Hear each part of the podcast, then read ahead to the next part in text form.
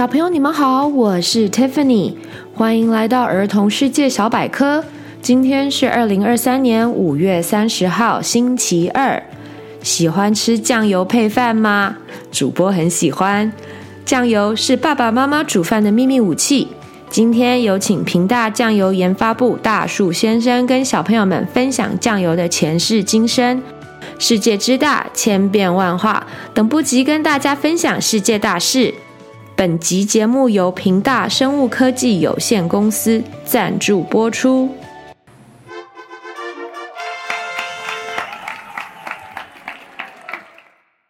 酱油是台湾菜、大江南北中国菜不可少的调料，超级重要。但是要吃酱油，也要吃得安心。今天我们的特别来宾是平大酱油的研发部门主管大树先生。请大树先生跟我们好好说一说酱油的故事。欢迎，Hello. 请先自我介绍，跟大家打声招呼。Hello，大家好，我是大树先生，现在在平大生技担任研发经理。那每天接触的产品就是我们公司最呃最广为人知的酱油，就是博源酱油。到底是谁发明酱油的？有有知道吗？嗯，其实酱油谁发明的，到现在还是没有办法去考察。只是因为就是之前在汉朝啊，在北魏的时候，就有一些僧侣，他们就是有在做一些酿造的技术，然后才偶然发现了这个酱油的这种这种调味品。那酱油基本上就是大豆。嗯，它主要就是以豆类、豆类跟跟小麦。酱油为什么是黑色的？呃，酱油是黑色，其实这个是一个所谓叫做梅纳反应的原理。那梅纳反应其实就是很简单，它只要有两个元素，就是淀粉跟蛋白质。那刚好在酱油的酿造过程中呢，因为我们所使用的两个主要原料。就是淀粉，就是小麦，那蛋白质就是所谓的豆类。那因为它里面的碳水化合物跟氨基酸产生了反应之后，才会有所谓这个叫做梅纳反应。那梅纳反应就会让这个产品产生一种棕红棕色的颜色，所以其实酱油会变会是黑色的，就是因为这个反应产生。哦，所以不会吃的太多，皮肤变黑吧？呃，那个其实所谓皮肤变黑，是应该是说有使用所谓叫做焦糖色素的一个化学化学添加物。那一般就是纯酿造酱油是不会去添加所谓焦糖色素这个东西。亚洲有在用酱油的地区很很明显就是日本、韩国、台湾。香港，那东南亚基本上很常使用，就是像马来西亚、新加坡、印尼这些国家都有在用所谓的酱。可是因为老抽，他们在应该是说在香港那边，他们老抽就是有加所谓的焦糖色素，那他们就是希望他们的料理可以很快的上色，所以你用老抽。去烹饪的产品就会颜色会非常的黑。生抽其实就比较像在台湾这边的酿造方式，就是所谓洋酱油经过酿造之后原汁原味的的呈现，就没有再加所谓的一些添加物的，就是焦糖色素的部分。对，就是我们公司其实一直从从从研发到现在生产，目前最有名的酱油就是我们这一款所谓的博源酱。那我们的产品也呃基本上大部分都是属于博源的系列。对，那博源酱油是我们比较有名的一个产品之一。那它跟普通酱油有什么区别？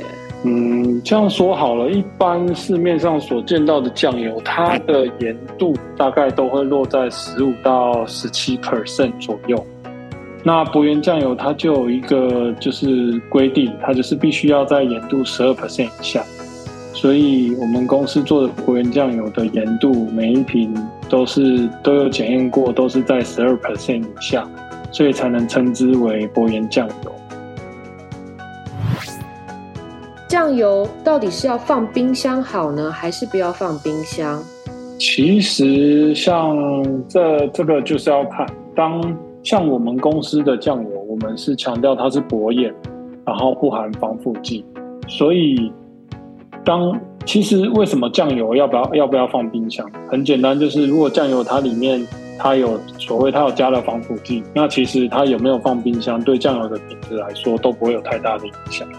可是如果今天像我们自己做薄盐酱油，我们不含防腐剂，那我们的盐度又没有在十五 percent 以上，那其实在你在呃就是使用的过程中，你要保存它。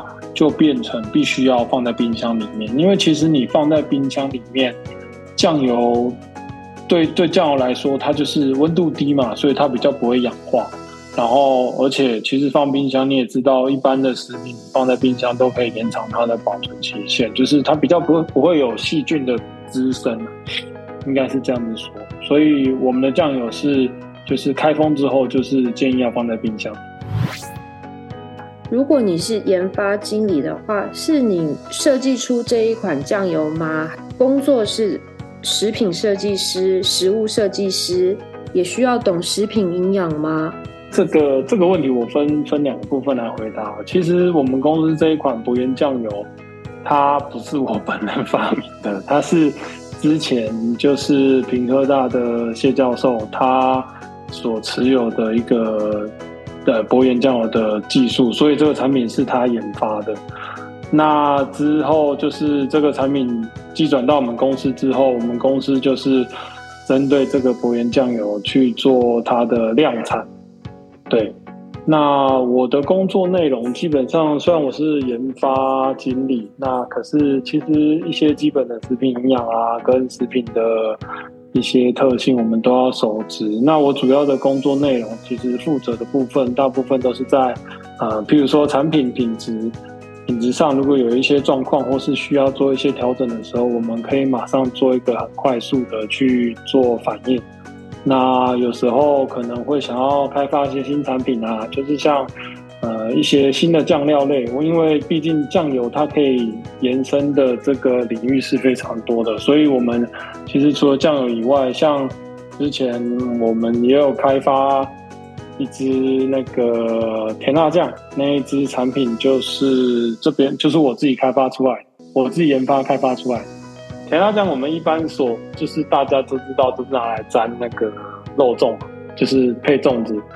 那其实我们的甜辣酱，我后来自己在试吃有发现，我们的甜辣酱搭配葱油饼是非常非常好吃的。我们其实之后有一个新的产品，它叫做蔬菜优酪乳。它这支产品呢，其实就是用红萝卜、丝瓜它的蔬菜汁去发酵之后所做成的一款，嗯，类似养乐多口感的的饮品。那这一罐它就是拿去稀释之后，它可以稀释成六到八倍。那或者是拿牛奶稀释。那小朋友其实有一些比较不太喜欢吃这些蔬菜的小朋友，喝了这个这个口感对他们来说都是可以接受，因为就酸酸甜甜的，那也喝不到蔬菜的味道。对，那它里面又含有活，就是活的益生菌，对对小朋友的肠胃蠕动是有帮助的。其实提到酱油，可能大家对酱油的比较刻板印象就是它就是拿来做烹饪跟调理。那其实公司在这个部分啊，也做了一些创新。呃，我们公司有推了一款叫做酱油冰淇淋。那酱油冰淇淋就是听起来就是觉得，哎，酱油不是咸的吗？怎么会拿来做冰淇淋？那其实我跟各位小朋友分享哦，我们的酱油冰淇淋的口感。吃起来真的非常像焦糖海盐的感觉。那它现在在奥运，我们在在就是屏东，现在新的政府有开发一个区块叫做胜利新村。那公司在胜利新村那边有开了一间小小的咖啡厅。那现在酱油冰淇淋在那边都可以，就是购买得到。所以如果小朋友有兴趣的话，就可以去胜利新村那边，它叫做平大农合一号店。对，那边可以看，就是你经过会看到两只很大只的酱油酱油膏摆在门口。之后会安排儿童世界报报的听众到台中门市、高雄门市还有屏东门市领取酱油冰淇淋，然后详细内容我们会在脸书粉丝团公布，敬请期待。我们让小朋友知道怎么吃的健康，请大树先生跟我们分享一下。像我自己也有三个可爱的女儿，那其实他们小朋友要吃的健康，其实小朋友最常遇到就是说可能会挑食啊，会有一些食物就是特别的觉得不好吃，不想吃。那其实基本上每天还是要摄取一定量的蔬菜，那水果也是。那我觉得小朋友尤其在一些均衡的营养，就是蔬菜、蛋白质这些都必须要均衡的摄取。虽然可能会有比较不喜欢的蔬菜，像是花椰菜啊，或是茄子啊这些东西，小朋友可能对于它的看得到的时候，对于它形态看得到的时候，都会有一点排斥。那其实家长在在烹饪的时候，就可以换一个方式，譬如说花椰菜，我们可以把它。呃，打碎或是煮成煮成蔬菜汤，让小朋友不要看到这个、呃、圆形食物的样子。那或许在口感上再加一点酱油调味，那在烹饪上小朋友能够能可以的接受度就会比较高。不敢吃的东西加上酱油一下都 OK 了。对，有人说酱油加上去东西都变好吃了。真的，请问大叔先生还有没有什么想跟我们说的？今天讲了这么多酱油，朋友健康饮食的部分，就是希望小朋友呢还是不要挑食，真的要营养均衡。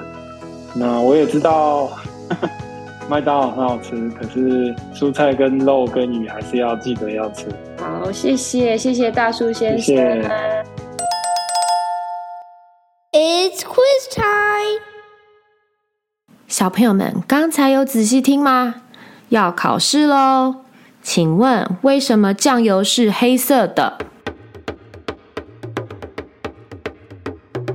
美纳反应。请问薄盐酱油是几 percent 的盐度？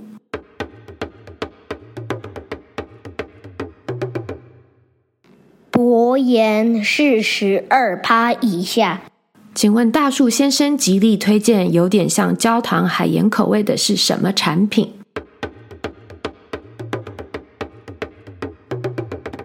酱油冰淇淋。小朋友们都答对了吗